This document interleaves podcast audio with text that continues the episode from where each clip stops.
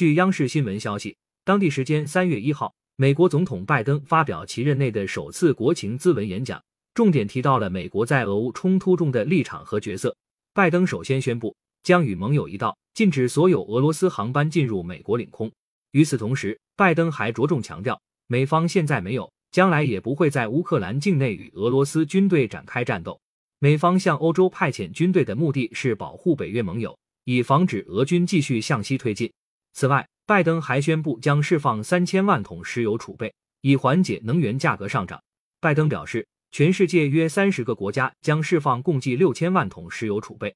如有必要，美国及盟友已经做好准备，将释放更多石油储备。